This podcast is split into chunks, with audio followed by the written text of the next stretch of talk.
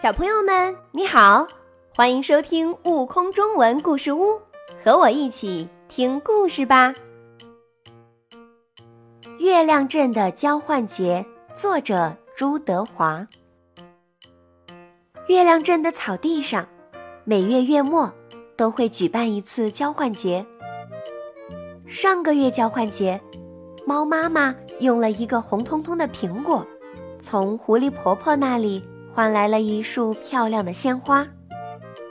猫妈妈把花放进花瓶里，多宝猫迫不及待地跑过去，闻了闻花香，说：“嗯，这花真香啊。”猫爸爸用一顶漂亮的礼帽，从猫猫爷爷那里换来了一根竹子鱼竿。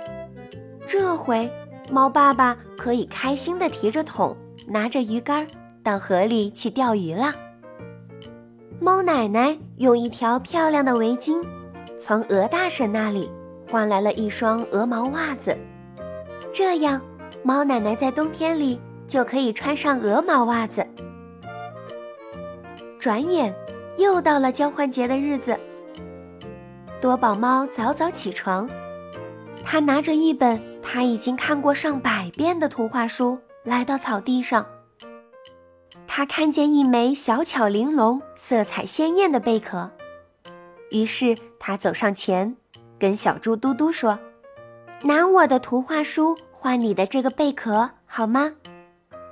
小猪嘟嘟不乐意地说：“你的图画书我不喜欢。”这时，小鸭子嘎嘎来了，小猪嘟嘟。盯着小鸭子手上的大烙饼，直流口水。原来小猪嘟嘟想和小鸭子嘎嘎交换东西。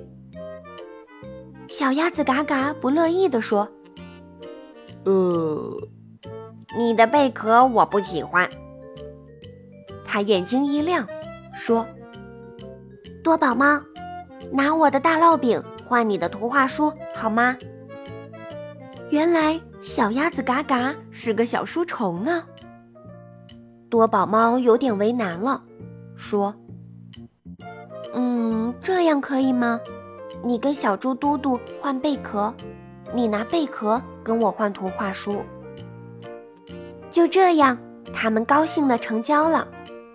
拿到贝壳的多宝猫特别高兴，它一路小跑，它要告诉猫爷爷，它换了一件漂亮的宝贝。哦，贝壳，在远古时代，这可是钱的原材料。后来是各种金属，再后来是纸币。猫爷爷高兴地娓娓道来：“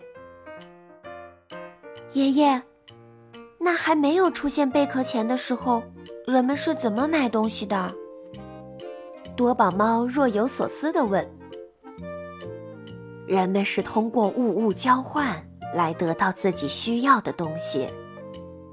毛爷爷微笑着说：“哦，想不到在远古时代就有交换节啦！”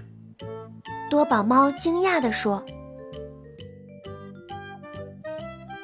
更多精彩有趣的故事，请关注订阅‘悟空中文故事屋’账号，快来收听有生命的启蒙故事。”